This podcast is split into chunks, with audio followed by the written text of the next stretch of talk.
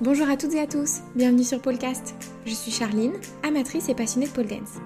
Je vous retrouve aujourd'hui pour un épisode où on va évoquer l'évolution de la pole en France. Pour ça, j'ai la chance de pouvoir échanger avec Marion Gamy. Bonjour Marion, merci de faire partie du podcast aujourd'hui. Est-ce que tu pourrais commencer par te présenter et présenter en quelques mots ton parcours de pôle Alors, ben, bonjour, donc moi c'est Marion Gagny, donc je exerce de la pole dance depuis euh, près de 10 ans, un peu plus de 10 ans, donc j'ai démarré en fait en vers 2011 et je pratique la pole dance, le cerceau aérien, le tissu aérien et la souplesse contorsion, je suis même professeur de contorsion. Ok, et comment est-ce que tu as commencé il y a 10 ans? Alors, comment j'ai démarré il y a 10 ans? Euh, J'hésitais, j'étais ni sportive ni danseuse. J'étais pas forcément à l'aise avec mon corps, je dois l'admettre. Et je pense que bon nombre de pole danseuses, d'ailleurs, euh, le sont quand elles démarrent. Et euh, ça leur permet vraiment de s'émanciper par rapport à ça et, et vraiment euh, retrouver leur identité forte. Et je trouve ça très intéressant cette discipline. J'ai démarré grâce à une amie en fait qui faisait ça à Lyon. À l'époque, c'était euh, dans une salle où euh, une jeune femme amenait des barres et les enlevait. En fait, c'était même pas un studio à l'époque. Hein. À l'époque, les studios, il devait y en avoir à peine une dizaine en France. Et euh, j'ai tenté moi de me lancer. À l'époque, j'habitais sur Nîmes. Et l'école la plus proche, la véritable école, était sur Toulouse. J'ai fait le déplacement Nîmes-Toulouse mmh. Et ça a été une hécatombe. Euh, donc euh, tant pas par rapport à la prof ou les autres élèves, loin de là, c'est que je n'avais absolument aucune force dans les bras. Euh, je ne comprenais pas ce qu'on appelle l'opposition de force, le fait de tracter avec un bras, repousser avec l'autre pour exercer des spins. Résultat, mes bras frottaient tellement contre la barre que mes avant-bras étaient tout rouges. La, la prof, euh, pour mon bien, je pense qu'elle a cru que j'avais une allergie au chrome. Elle m'a dit tranquillement en fait de, de, de me mettre de côté et euh, c'est très très frustrant quand vous êtes de côté et que vous ne pouvez pas participer à la chorégraphie finale alors que vous avez fait 300, plus de 300 bornes. C'est très très frustrant. Euh, j'ai fait un stage après à, sur Toulouse avec ma sœur, mécatombe aussi, un stage de trois heures où j'arrivais pas, j'avais pas du tout de proprioception, de conception de mon corps dans l'espace. Et c'est quelques mois après, six mois après, je suis arrivée sur Toulouse et c'est là où la première école que j'avais testée, j'ai voulu y aller. Donc c'était janvier 2011. Euh, et là, c'était le déclic. Étrangement, euh, il suffisait qu'on me montre une figure, j'arrivais à la faire. Ça s'est fait très très rapidement. Et l'ascension s'est fait très rapidement. En six mois, j'ai eu mon Aisha Twisted Grip. En un an et quelques mois, j'ai eu mon drapeau. Ok. Ah, ça s'est fait comme ça. du tout au tout. C'est sûr que du coup, quand tu as dû commencer à réussir, ça motive beaucoup plus quand même. Alors énormément. Et, euh, et à l'époque, il faut quand même l'admettre que, bien entendu, quand on est en initiation débutant, souvent euh, le squelette de cours, en fait, donc le contenu de figure n'a pas trop changé en fait depuis le début de la pole dance, hein, quand c'est arrivé en France vers 2006. Et euh, l'école de Toulouse dont je parle, qui est donc Miss Paul Toulouse, est une des pionnières de France en fait. Le contenu pour les initiations et DEB 1 n'a pas trop trop changé parce que véritablement il y a vraiment ces trois types de figures. Il y a les spins, le fait de tourner, les tricks, donc les figures statiques et les lifts, tout ce qui vous permet de monter. Donc vraiment on apprend l'élève à vraiment voir ça. Et c'est par contre en inter que là vraiment le contenu de cours commence véritablement à changer euh, de, de, depuis en fait le début de la pole dance, voire même vous avez des figures euh, qui étaient mises à un tel stade de niveau qui maintenant en fait est mis à un niveau N-1. Ouais.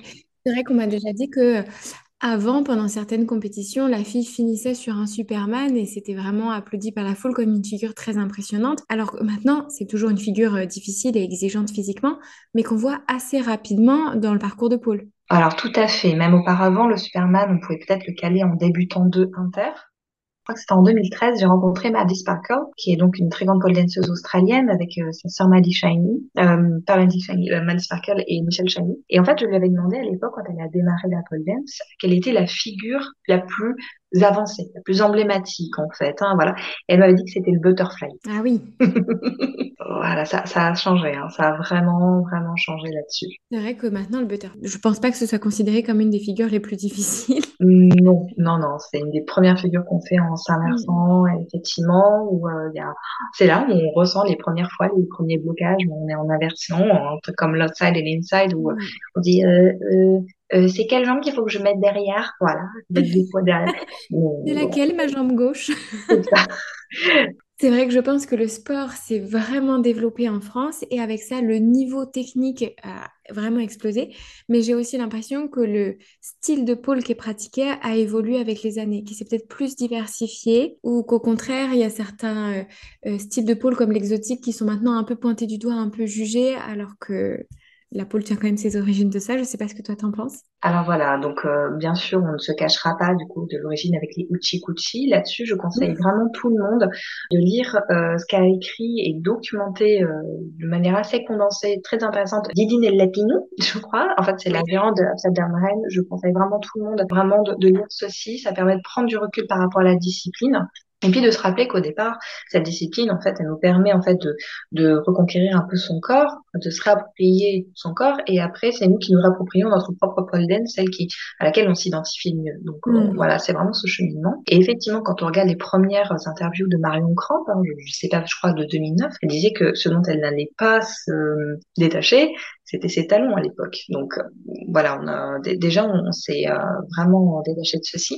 Pardon, vraiment, il y avait cette idée de forcément de faire avec des talons. Ça s'est détaché. Et euh, et puis après, en fait, il faut savoir que quand il y a eu l'émancipation de plus en plus de cette discipline. Il y a eu de plus en plus de sportifs et de gymnastes et de danseurs en reconversion qui se sont penchés sur cette discipline. Et c'est là où on s'est retrouvé à avoir euh, un essor de figures. C'est, en fait, on a l'impression que c'est comme si on écoutait la radio et puis euh, toutes les deux semaines il y a le nouveau hit quoi. Ben, en fait, sur Insta, on a l'impression que c'est ça.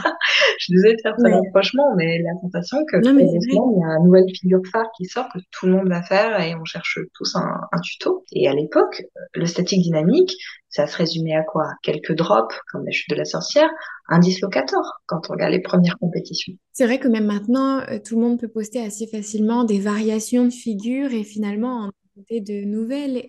C'est un peu flou du coup sur le, mm, mm. le nom de chaque figure. On se retrouve parfois avec certaines figures qui ont plus que trois noms en fonction des studios où est-ce que tu vas pour la pratiquer. C'est pas évident de s'y repérer. Je me demande si les noms de figures ont évolué avec le temps. Alors déjà sur Pole Dance Dictionary, auparavant il n'y avait pas de tuto. Quand euh, euh, ma première prof, elle expliquait même que les premières fois où elle a cherché des vidéos de, de pole dance, en fait, il n'y en avait mm. pas sur YouTube français. Quand on regarde les compétitions qui avaient euh, même euh, les premières prestations euh, qui datent d'Australie, en fait, euh, on va plutôt trouver des vidéos de 2009. 2006, c'est vraiment très rare. Et euh, donc, il y avait vraiment que certaines figures délimitées et euh, celles qui créent une figure, elles donnaient leur nom. On a Jamila Deville qui a fait Jamila, on a Doris qui a fait Doris, Marion Camp qui a fait le Marion Amber, tout ça. Et sur Golden Dictionary, à l'époque où il n'y avait pas de tuto, on avait un, un dictionnaire avec la figure et on voyait quelqu'un qui l'exécutait. Et c'est très très drôle de voir que euh, à son name like et là on voit toute une ribambelle de noms qui existent. Donc et c'est vrai que très souvent avant que la, figure porte son nom, on dit euh, bah ça euh, je sais pas, c'est euh, le spatchcock variation, on ne sait pas. voilà, avant que quelqu'un se dise euh, je vais mettre le nom. Et là-dessus, en fait, ce qui est très intéressant, c'est que vous avez, euh, ben, il y a POSA, euh, tout simplement, qui dresse en fait un dictionnaire et euh, qui permet euh, là-dessus de, de, statuer les points lors des compétitions IPSF, sportives aussi. Et là, vraiment, ils essayent de, de caler au maximum en fait un vocabulaire qui est le plus unique et international. Et ça, c'est intéressant. Je connais quelqu'un qui a déposé sa suggestion de drop avec son nom. Et ça a été accepté par la POSA, donc dans le dictionnaire, le codage de points, il y a son, sa figure. Voilà. Ah, c'est génial. Ouais. C'est vrai que ça a quand même un intérêt de pouvoir euh, nommer ce que tu fais parce que je trouve que pour la mémorisation ou pour le réutiliser dans un autre combo ou des choses comme ça, ça permet de faciliter un petit peu les choses à mon sens. Je trouve que c'est important que chaque figure ait un nom pour pouvoir les travailler, pour pouvoir les diffuser. Mais c'est sûr que euh, parfois, tu as une variation d'une variation d'une variation. Où est la limite entre une variation et une nouvelle figure séparée? Ça, c'est encore trop flou, c'est sûr. Et c'est ça. Et nous, en France, on a la chance d'avoir plusieurs euh, professeurs et gens d'école, en fait, qui ont développé euh, plusieurs guides. Donc, il y a bien sûr Sarah Carter. On a aussi, du coup, Ophélie Screv qui a fait. On a aussi Elodie Padoveni et d'autres personnes. Mais elles doivent en fait régulièrement faire des mises à jour, tant aussi bien par rapport au nombre de figures, par rapport à une ergonomie plus intéressante sur ce qu'elles proposent, euh, peut-être les noms également, et comme je reviens là-dessus, à certains niveaux aussi. C'est vrai. Je rebondis sur ce que tu disais tout à l'heure, qu'il y avait de plus en plus de personnes issues du milieu de la gymnastique, par exemple, qui, s'étaient mis en pôle et que ça avait forcément eu des influences aussi sur, euh, on va dire, différents courants de pôle ou différentes créations de figures. C'est vrai que j'ai l'impression que sur les dernières années, on s'est vraiment au niveau de la France, on ne peut pas généraliser tout, mais si on essaie de décrire un peu la grande tendance, qu'on s'approche d'une pôle très sportive mm. qui vise un peu les JO. Voilà, en fait, il y a différents types. On a, et au contraire, il y a l'exotique qui essaie de se faire de plus en plus. Mais donc, la, la pole dance est reconnue, en fait, euh, voilà, comme telle, comme une danse depuis 2015, euh, du coup, par l'UNESCO, si je me souviens bien. Mm. Et en fait, cette influence sportive, ça se voit de plus en plus, notamment avec euh, la, la pratique du, du statique dynamique. Je me souviens, j'étais en, en 2015 et ça commençait à, à arriver, notamment Ben Kate, elle insufflait aussi un, un autre style, hein, euh, notamment, et puis euh, il y avait euh, euh d'autres pratiques aussi, euh, il y avait Dimitri Politov qui allait arriver, il y avait Kira Noir également, elle commençait à sortir en fait, il y avait ça, il y avait voilà, il y avait Olga également, et j'avais dit attention, là on est en train de faire un tournant où euh, on sait plus un statique dynamique où on cale la figure, on la pose pendant trois minutes face au public et après on tourne. Non, il va y avoir vraiment une, autre pratique qui, qui va se faire, une autre définition du statique et une autre attente. Et c'est là où euh, vraiment les saltons ont commencé à arriver, en fait, les regrippes à gogo, euh, bien que le fonji existait déjà, je crois, en 2012-2013.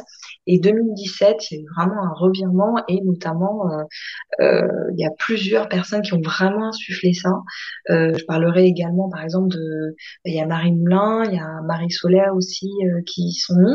Et, euh, et ça, on l'a vu parce que même au niveau des tendances euh, en compétition, mais également alors des aspirations des élèves. Hein. Et hmm. moi, je me souviens très bien que c'était en 2015 que Sid Saylor, qui elle est plus dans le style vraiment cabaret burlesque, elle identifiait vraiment un personnage aux compétitions de, de pole dance de France.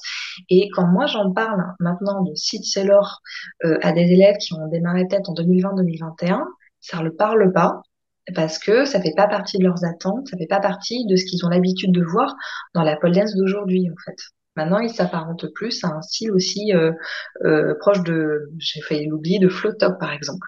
Après, c'est intéressant de voir que la pratique évolue. Ah mais complètement. Là, c'est ça qui est intéressant, c'est que moi qui travaille dans une science évolutive, à la moment, on est dans une pratique évolutive et c'est ça qui est intéressant, c'est qu'on ne s'ennuie, mais jamais. Il y a toujours des mm. nouveaux pas, il y a toujours des nouvelles pratiques, que ce soit en spin, en tricks, en lift, en flow work, en road grip, il y a toujours de quoi revoir. Après, je pense qu'il y a des transformations aussi euh, dans les cultures des différents studios. J'ai interviewé euh, plusieurs hommes qui pratiquent la pole et qui m'ont dit que eux, quand ils ont essayé de se lancer en pole euh, il y a entre 5 et 10 ans, l'accès au studio leur était refusé parce que c'était des hommes et qu'on leur expliquait que c'était pas possible d'être le seul homme dans un cours de femmes, que ça allait potentiellement mettre mal à l'aise ou quoi que ce soit. Et maintenant, j'ai l'impression que, Dieu merci, c'est plus des pratiques qui se font. Je pense que il y a eu une évolution des mentalités et que du coup, voilà, c'est plus facile maintenant de mettre en place des cours mixtes ou des cours avec enfants ou des choses comme ça. Voilà, alors euh, moi personnellement, dans mon quotidien, euh, je souffre encore malheureusement en fait d'un stéréotype.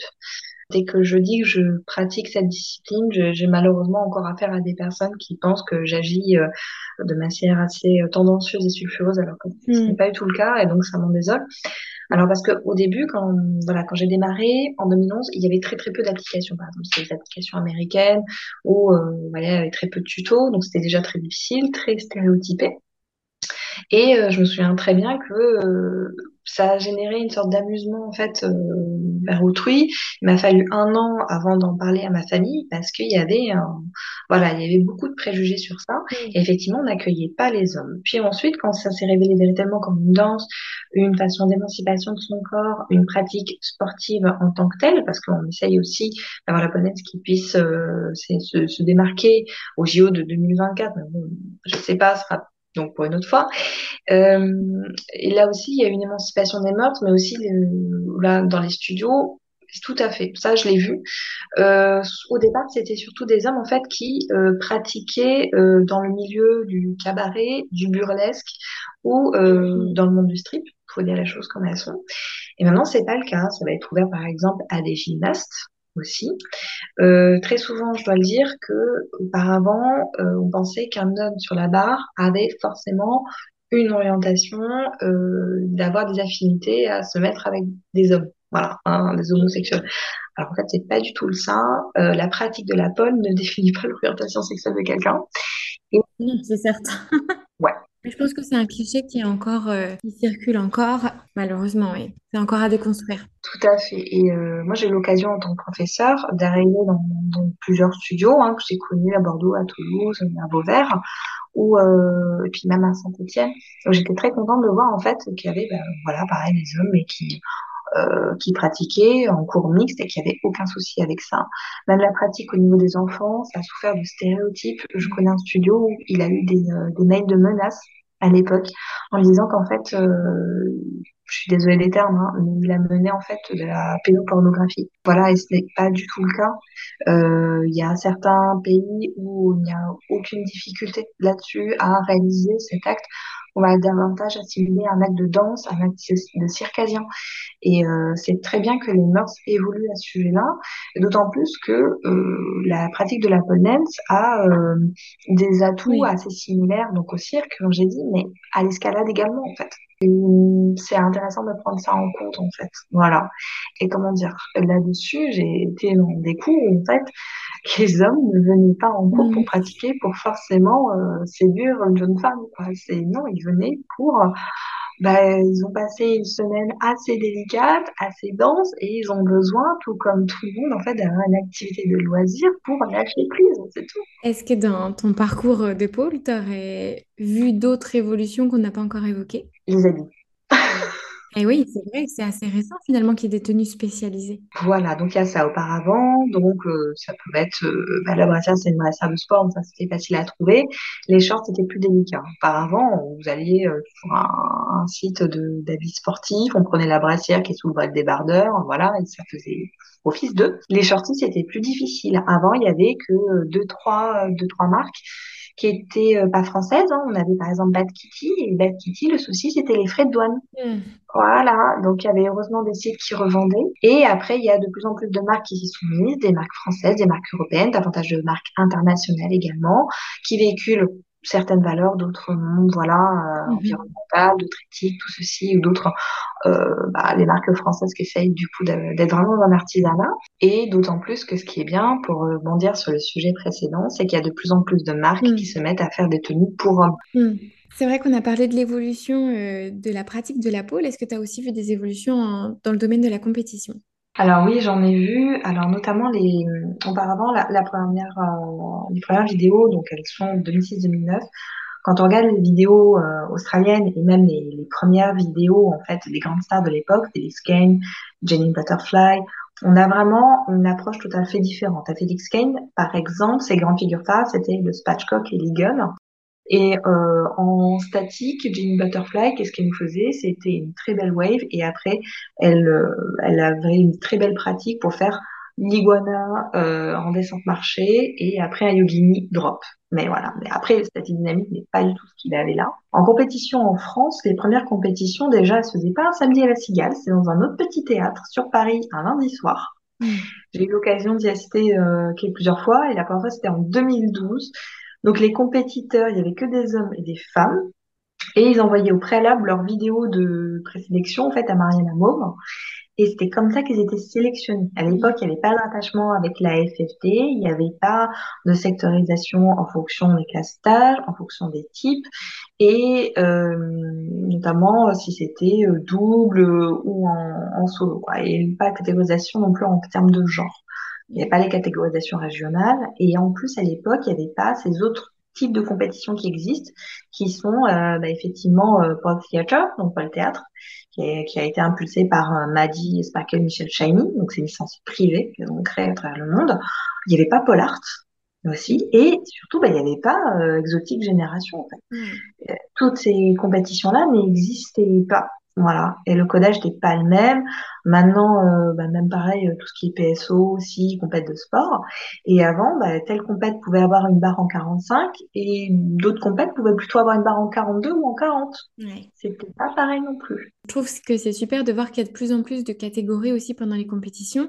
Là, cette année, par exemple, et Pôle Sport et le championnat de pole dance de France avaient des catégories parapôle. Et puis, on voit aussi des catégories enfants avec différentes classes d'âge. Je trouve que ça incite aussi à la pratique que de voir jusqu'où tu peux aller en compétition nationale, internationale. Ah ouais, c'est ça. Et puis, c'est toujours beau, en fait, de voir bah, cette pratique à travers euh, tous ces différents types de catégories parce que la pole depuis le début, enfin moi ce qui me porte et ce que je ressens quand je vois les compètes, c'est que malgré le principe de compétition, en fait on a toujours cet acte de bienveillance envers soi, envers les autres, il y a toujours de quoi évoluer. Puis c'est toujours beau bah, de découvrir euh, des, des, pépites, de découvrir les futures pépites également aussi, euh, euh d'autres pratiques, euh, voilà. Et, et c'est génial parce que c'est ce qui fait qu'on ne s'ennuie jamais avec cette discipline elle évolue tout le temps. Mm. C'est sûr. Mm. On a fait le tour de toutes mes questions. Est-ce qu'il y avait d'autres choses que tu voulais ajouter? Mm, Je pense pas. Bah, écoute, merci beaucoup d'avoir participé à ce podcast. Bah, merci à toi, c'était vraiment enrichissant. Super. Voilà, c'est tout pour l'épisode d'aujourd'hui. J'espère qu'il vous a plu. Si vous avez une question, une remarque ou que vous souhaitez participer à un prochain épisode, vous pouvez me contacter via Facebook, Instagram ou par mail. Toutes les informations sont dans la description de cet épisode. Belle journée à vous